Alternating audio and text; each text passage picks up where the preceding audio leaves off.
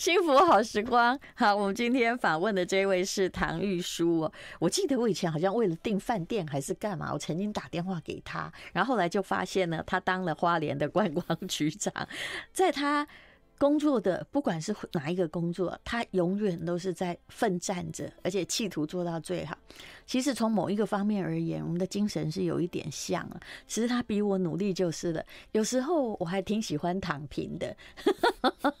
好，刚刚我在念这个东京是怎么走过来，那今天是来不及念，改天呢会念给你听。也就是说，其实每一个国家都不可能了解每一个国家，因为如果你是在一个集权政治，然后一个是在民主政治，还有东。东京其实的防疫政策，他不可以随便宣布命令哈，你他不能把人民关起来，所以他躺平有躺平的道理。而你会发现，现在躺的也不错啊。目前重症病房，哎，我把这件事讲完了，也只有用掉五趴。所以为什么你会说陈时中说，哎，目前好像不是到最高峰？因为我们也是在看重症病房，不是要让你不得病哦，但是就是要让你可以，嗯、人民可以过着还算舒适的生活哈，医疗系统不要崩溃，然后不致死，这样子。就可以了。我倒觉得这是一个很好措施，只不过呢，我们比较犹豫。我们常常是墙头草，就一方面呢，也是预告，嘿，将来我们也所谓躺平啊，就是共存了。但是一方面的控管，常常又是过度的，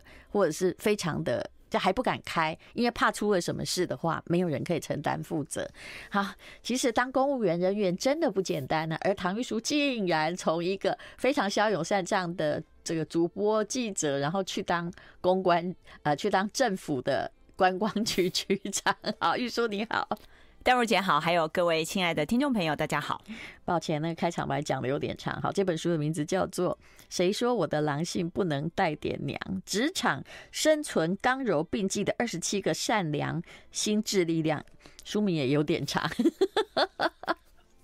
是这个应该算是很多人认为哦，这个书名最长的一本书。那其实我想要表达的就是一个良力哦，因为呢，很多人会觉得说这个狼跟娘好像听起来感觉第一时间觉得有点负面哦。嗯，对。但是我的想法是说，我们把左边的部首去掉，哎，其实右边刚好都是一个善良的良。对，所以我想要呃分享的是说，其实我们可以运用动物善良的特性本质跟女性善良的本质，可以让你的生活、让你的职场发展更为顺遂。就去掉旁边那个女，或去掉旁边那个兽字边哦，其实都是善良的嘛，对不对？是。嗯，好，其实这就是现代女性所需要的力量。你。其实你本来就是娘嘛，嗯，很多人跟我讲说，哎，玉书你在写我妈妈，我的娘性带点狼，哎哎，是的，其实这句话比较符合一般的女性状况，但你是把它翻过来说，我的狼性带点娘哦，其实你本来就是娘啊，那他的狼性就显现在我看他追溯了她从小的。求学过程，我觉得蛮有趣的。他是一个好胜的人，而且完全不会演。我就是个好胜的人呢。其实这是对的。我其实是比较欣赏的是这一点。比如说，你说你刚好没考上北一女的时候，痛哭了一场，而且有几年，你就想说没关系，过几年我跟你讲，我一定会考很好给你们看。到底该怎么说呢？因为我后来啊，人活久了会看到很多女性。他其实或男性，他其实是好胜的，但是如果啊，他能力就他没有够拼，心里的好胜没有用行动来跟他匹配在一起，后来都精神崩溃，就是他会陷入一个循环，然后当酸民，或者是在家里搞革命，或者是就是整个人旁边人看不得人好，像跟他过不去，其实是因为心理好胜，而能力又称不上。我后来发现，真的人生的问题在这里呀，嗯。这个部分哦，真的是很多很多这样子的人，就像我书里面讲的，其实我带很多年轻人，他们现在的年轻人哦，可能从小的背景跟我们不一样，我们从小是被打大骂大的，然后呢，考第一名还被我妈这个翻白眼，觉得说为什么没有考到一百分？可是现在的孩子不一样，他从小就是真严格啊。对，从小就是现在的孩子是从小要被鼓励的哦，用爱的教育，所以其实大部分的孩子是自我感觉良好，所以呢就会出现刚刚淡如姐讲的那种状况，他永远都在抱怨我怀才不遇，可是其实他忘了去醒视自己的能力够吗？是不是还欠缺什么地方？亲爱的玉珠，你说的是孩子吗？我说的是中年人。我看到非常多的年纪也比我小、比我大的人，基本上他对这社会是充满了，到到中年、中老年还是个愤青。其实是因为他们真的很好胜啊，但是行为能力没有匹配上来，就整个显现格格不入，看谁不顺眼。事实上，他真正心里想的是：我看自己不顺眼。我比较欣赏奋战的人。也就是你这里哈真的夸张了，什么二十年换二十二个工作，其实你没换那么多，你只是被升职。我后来算出来了，对吧？呃，有几个是在同一家公司里面换不同的位置，嗯，那呃，但是真的换的公司倒也挺多的啦。对，有一些我还没有算，因为其实在我曾经有四年当中，总共换了八个工作，有一些可能做三天，我觉得我不适合，我就立刻。什么时候？我宁愿听你讲这种三天不适合的，我觉得立。课挺好，这就跟我们后来在讲说，这个三十岁以前啊，就是男朋友一个爱情长跑跑八年，三十岁之后呢，哎呀，这个相亲之后吃完一顿饭，大家不要再相处好吗？因为再相处不会好，我们不要浪费彼此的机会成本。有时候能够换也是种解脱。你讲那三天的好了，这儿没写嘛？对，没有写。那三天的呢，其实是一个非常好的工作，是金马奖执委会的行销总监。嗯，但是。我那时候那要当那是只做金马奖还是是一个长期工作？它是一个责任性，就一年一年约聘的，嗯啊，然后就是为了金马奖这个活动。那呃也是朋友推荐进去，薪水多少？哎，薪水其实我觉得还算可以啦，因为它毕竟算是基类似就是那种基金会类似。我想要知道有没有年薪百万以上？没有。哎呦，那也真的啊，好，来你继续，别打断，真的没有 对，那没有，因为他是责任编制哦，那其实他们拿政府预算，所以当然就是预算上面没有那么高，然后那时候就是要凭的一股的热忱来做这件事情啊，我觉得我进去三天之后，包括体制，包括整个环境，我觉得我对于电影这一块，嗯，不是那么的。热衷也没有那么大的动力，然后再加上很多的电影的大佬们，我觉得这个我比较难跟他们沟通。不是，我很想知道那三天是被谁打击。等一下广告之后再告诉我。结果呢？对，所以的话，我我觉得，我觉得其实这个也是我在书里面跟大家分享的。有很多人他今天想要转职，或者是呢想要换一个工作，他会非常非常的纠结。是是。然后呢，到底要走不走，或者是怎样，他就光这样就可以想了很久。那我的个性是会比较果断一点。是。我觉得我大概用几个方式。其实我最喜欢用的是 SWOT 分析，我分析完，然后了解自己，了解这个产业，对，强项弱项，是是是。然后呢，还有这个产业别的机会点跟威胁，我觉得我分析完，我立刻就会毅然决然决定离开。而且谁留我，我只要决定我要走，谁留我。大概我都还是会走，但你的奋战的基础很不错啊！你看你以前带过东森嘛，连王令玲都可以帮你写，因为他对这个员工印象深刻。虽然后来你离开了这家公司，嗯，是。那我觉得东森的四年多的历练对我来讲非常的重要。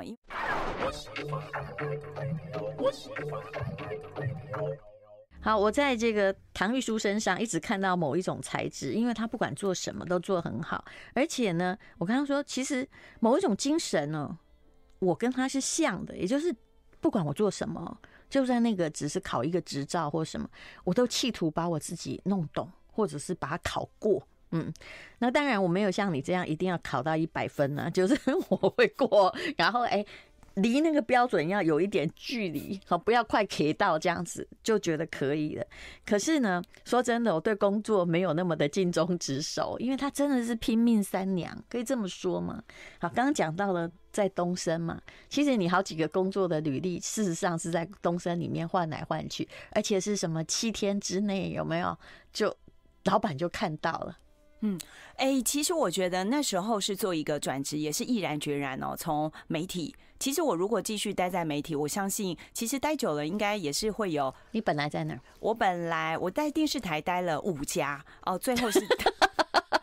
的就是跳公司了。离开之前是在哪儿啦？在中天，我中天待最久。哦、是对，那但是我那时候也是观察我的长官，发现呢，哎，不论你爬到多高的位置，嗯，在媒体工作压力真的非常的大，所以我会去看。而且对对呀，后来这些都变传统媒体都是铁打你，嗯，没错。所以我就是会去看一个我的一个所谓的 model，我会去看，因为你将来一直努力努力，你最后会爬到他这个位置嘛，所以我会去看他的 lifestyle。我会去评估我自己喜不喜欢，是不是我想要的生活。后来我在三十岁以前，我就觉得媒体主管，不论是主播、主持人，或者是高阶主管，都不是我想要的，所以我毅然决然，我就决定转职。那这一次转职呢，也是我唯一就但唯二啦。第二个就是，哎，跳了以后薪水比原本低的，就是在当 关务处处长的时候。那第一个就是我从。呃，媒体记者什么处处长？观光处处长就是花莲的。对对对对，其实因为我们飞六都啦，所以其实叫的是处长。对，那是我从产业到公职，就是当然薪水变得比较低。那第一次就是从这个媒体转到东森购物，因为我我必须要。退掉我媒体的光环。以前我们在媒体采访的时候，再加一条虫，在外还是一条龙。是个大媒体嘛？对，我们在外还是一条龙嘛。人家也是玉书姐、玉书姐叫。结果我去当公关的时候，薪水比较低，也是要到处去拜托别人。我那时候也是被记者骂。你有没有觉得这是一个很好的历练？我看到很多人从主管，前不久也呃访问过一位，好像是莎莉夫人吧。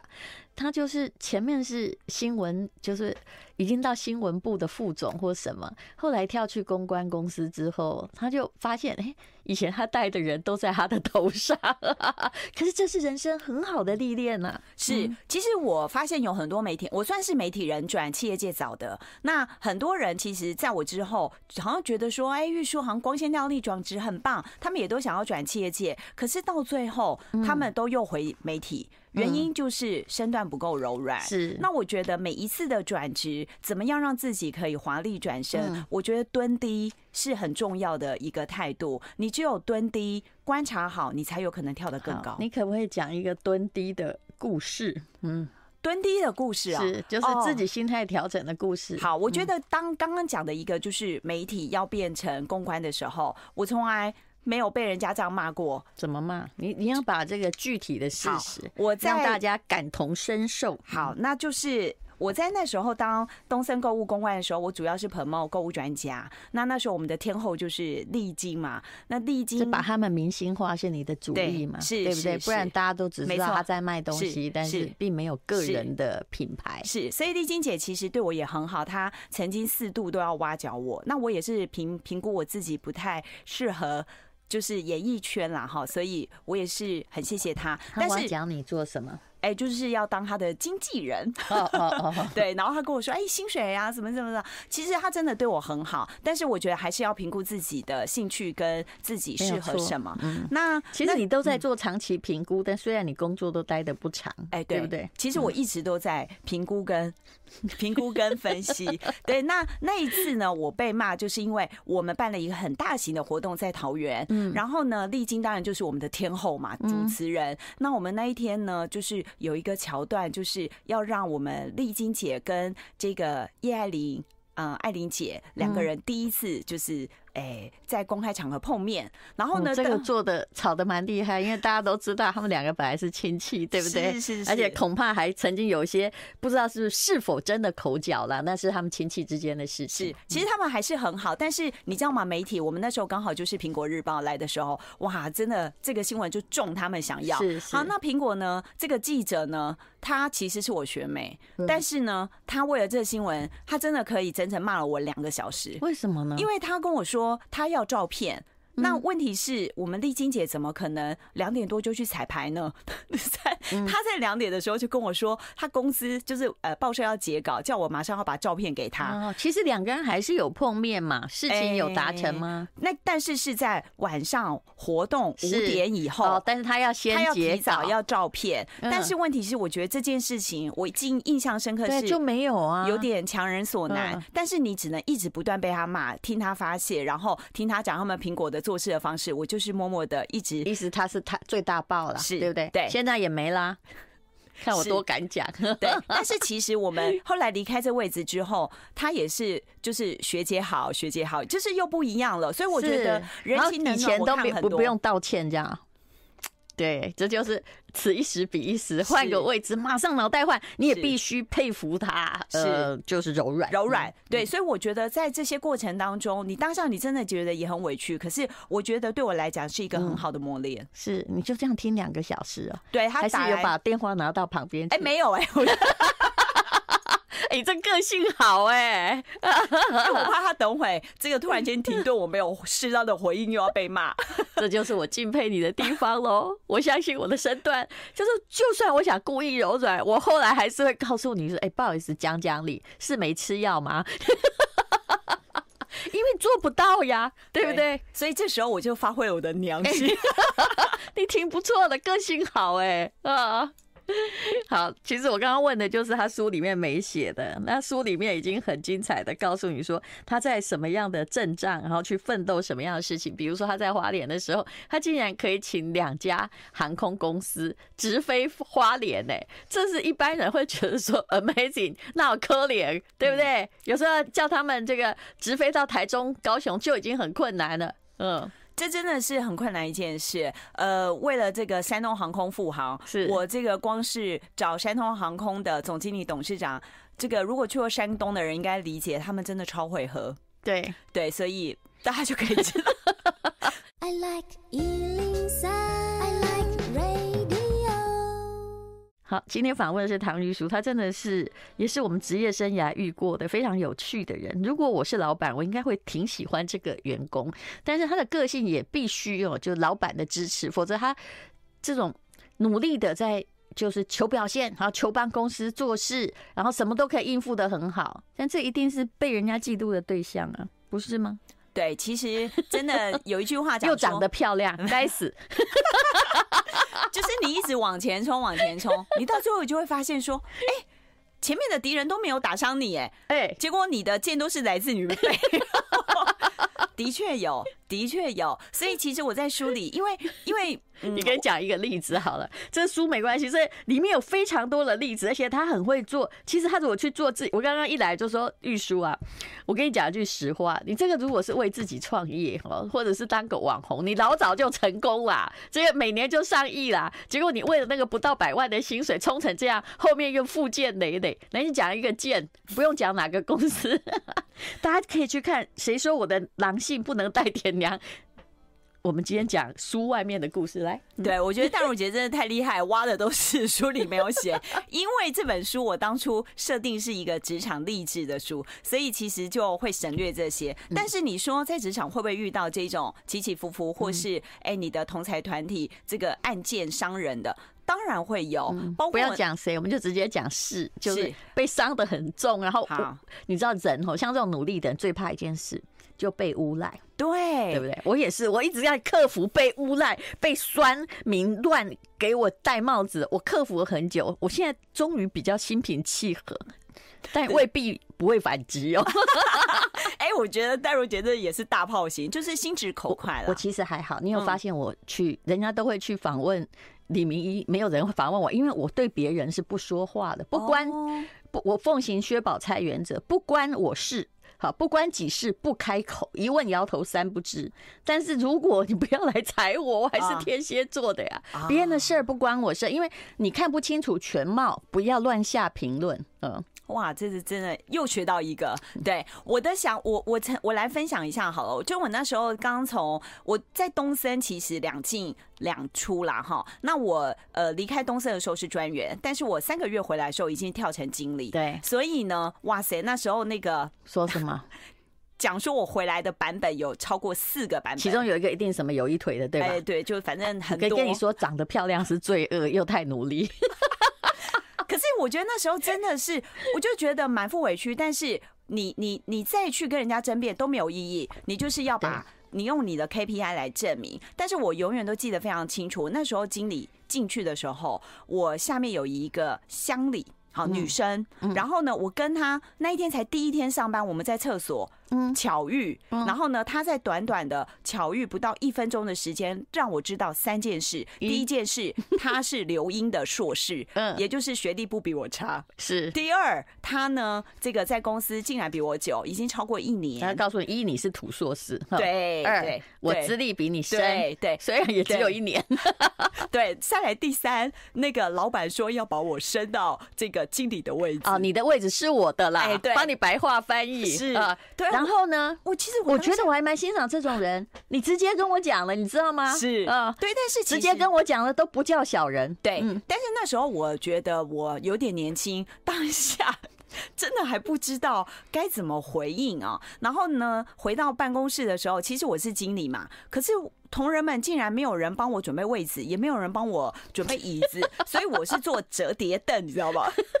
然后其他人自己买个豪华沙发过来，就是生气。对，我觉得就是很有趣的一个经历，刚好在我三十岁的时候遇到。那我觉得后来我慢慢就会去调整我自己。其实我觉得我最大的一个优点就是，当下我一定会生气，也会觉得很错愕，但是我通常会先反省自己。嗯对，那我反省完以后，然后我就会思考对策到底要怎么做，然后我最后就决定用我的 KPI 数字会说话。后来你跟这乡里的结果如何？乡里后来他就负气离职了。啊 然后不给我位置的那位专员呢？呃，嘿，后来变成我的好朋友。昨天哦，这个人不聪明，明明他来当你的长官，要是我，我是会对你好的。我不是真的很硬的人哦，我一定会看情况嘛。我只是个专员，新那个空降老板，我干嘛先给他下马威？哎，我跟你讲，下位者不可以给上位者下马威，是，这是职场伦理。但是因为我要回去有四个版本以上嘛，所以其实这些人都已经听到了这些。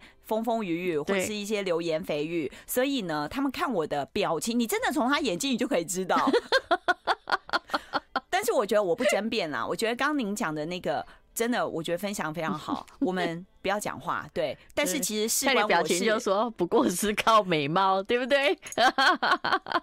哎呦，那个表情真的，我永远都记得。不会，等你再变老一点，你就会觉得说，当时如果有人说你是靠那个。什么身体或美貌啊，那还算是种恭维。对，我应该要感谢 曾经美过。好了，继续，我不要打岔。对，所以我觉得，哎、欸，其实我觉得淡如姐跟我分享的是转念，我觉得转念真的是很好的一个正向的力量。那我觉得你如果一直纠结在里面，不论是你觉得你自己怀才不遇，事实上你根本能力不到。刚刚我是很客气讲孩子啦，因为我也不好意思讲中年人。其实我真的看过很多这样的人。那通常我遇到这样的下属，每天都在抱怨，然后自己能力又不够又不努力的人，其实我会好好的跟他讲，我说，其实人生有很多的选项，其实你不见得 要在工作上面要爬到什么位置，你还是有很多人生的面向，你只能用很比较婉转的方式去去去去劝他转念。对，我会怎么样对我们同事讲？他说我是在抱怨，就不要给我听。如果抱怨，我跟他说，事实上，我认为你可以选择离开这个公司，那么呃，找到更好的，就是呃，这个另谋高就。我们要讲客气一点，找到更适合你的。还有，但是我后来一定会加一句话，而且我都是带笑讲。我说，你埋怨的事情，就表示哦，你用埋怨来取代你自己对某方面的能力不足。你想想看。嗯啊，又做了。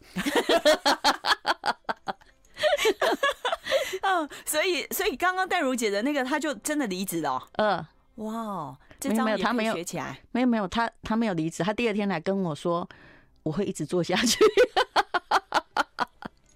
对，我觉得说嗯不错哦，但是之之后你要告诉我，因为我知道哈，人生如果我们一退哈，就我们可以战败。不可以先投降，否则你将来会恨自己。呃，因为自己能力不足而没有做到你可以做的事情。事实上，没有谁对不起你。呃、嗯。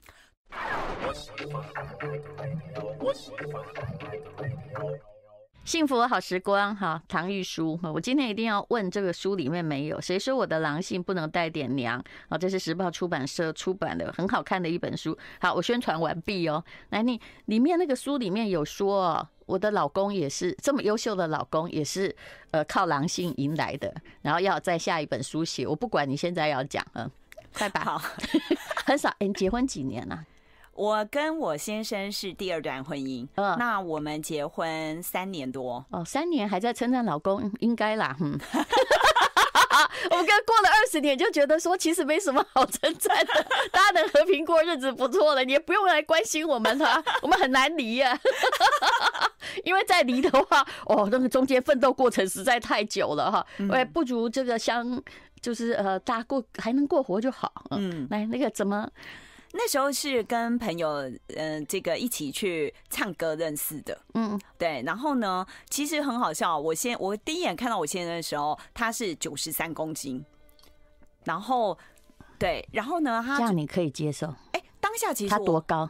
哎，一百七十，那我不能接受。嗯，对，你说好。所以其实 第一次见面的时候，我对他没什么印象，而且最主要是他穿着非常非常的老派，就是那种。高腰有没有？然后西装裤，就是那种老人皮带。对对啊，然后那以前如果有 BB 扣的时候，就是夹在皮带里，然后再加个钥匙圈。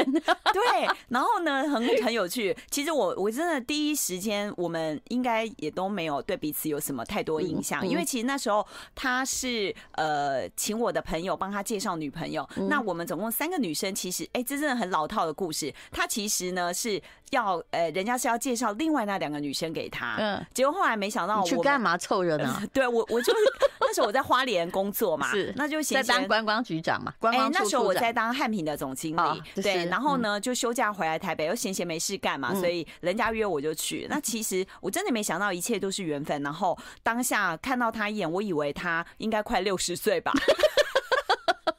心里还 OS 很多，对，然后唯一最后就是刚好最后一首唱了台语歌，我就说这是我们的定情歌，叫《云中月圆》。那因为在场的男生都不会唱，结果后来他开口以后，我就对他有第一印象，就是他真的台语歌王，只因为歌唱的好。哎，有了第一印象，就是他台语唱的非常好，因为他们家就是台语挂，那我们是偶尔韩籍。对，我听你讲那么字正腔圆就知道了，是，所以其实真的很有趣啦。反正就这样子。刚开始，然后后来他追我快三个月嘛，前面其实我都一直希望我们当朋友就好。然后他是干嘛的？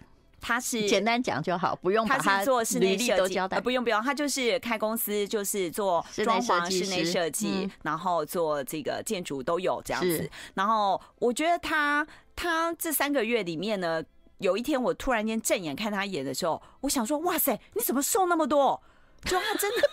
他真的为了追我，瘦了十七公斤，瘦十七公斤，然后呢，穿着打扮，哇塞，然后头发完全跟原本不一样，真的，突然变成一个设计师了。真的，我我就想，哎，你发生什么事？然后他就说没有啊，我从你这个眼神当中看到你嫌恶的表情。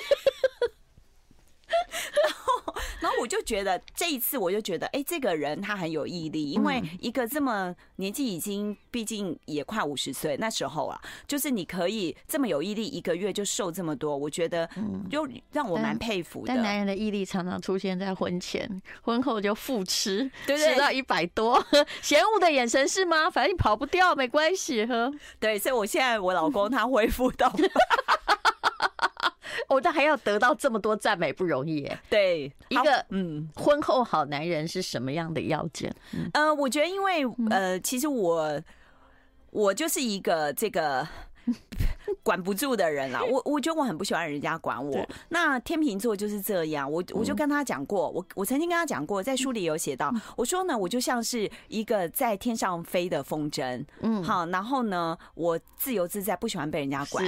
哎，结果没有想到，他跟我讲说，如果你是风筝，我一定不是拉住你这条这个风筝的线或是手，我一定是一阵温柔的风，助你越飞越高。我觉得其实当下听完，真的还挺感动的。有做到吗？呃，我觉得他有做到。对，在婚后，尤其我退休之后。哎，不能讲退休，就是我辞官之后告老还乡。那那时候，其实我就在面临说，那我的人生下一步要做什么的时候，其实我会感觉到他真的是完全都是支持我，我想要做什么，他都是支持我。像我要出书，我当然不像不像戴如姐是这个畅销作家，你说的那是沉没成本。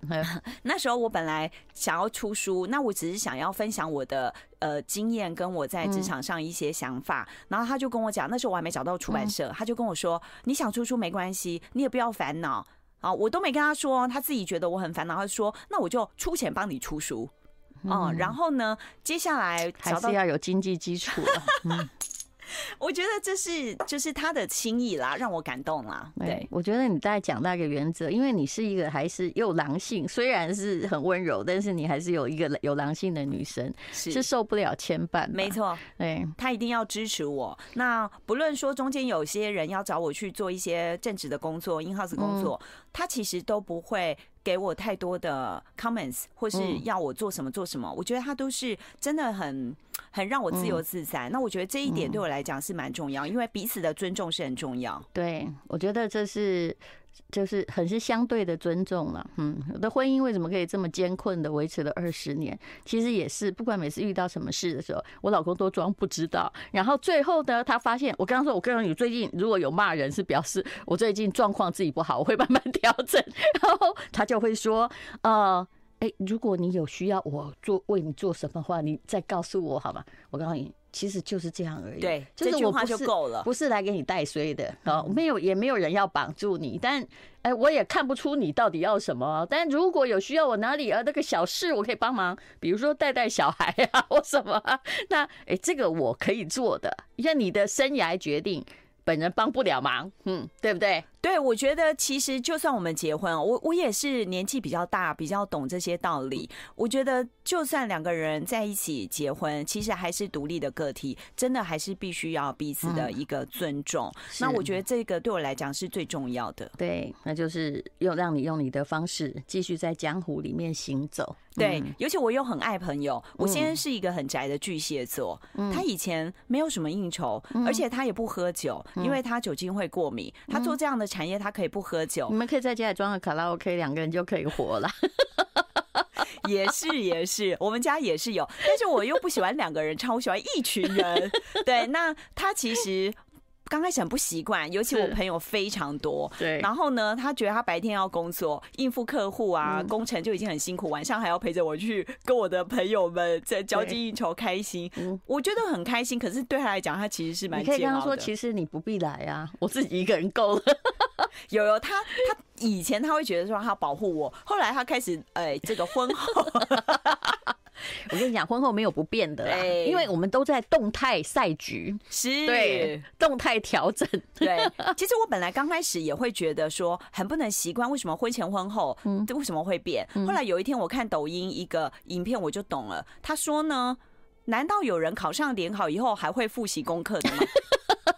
对，差不多，我立刻就懂了。嗯，对，你每天放烟火吗？你如果虽然是在烟火大会上认识，婚后每天放，都要有这么壮丽的风景才能持续吗？嗯，好，谁说我的狼性不能带点娘？时报出版。I like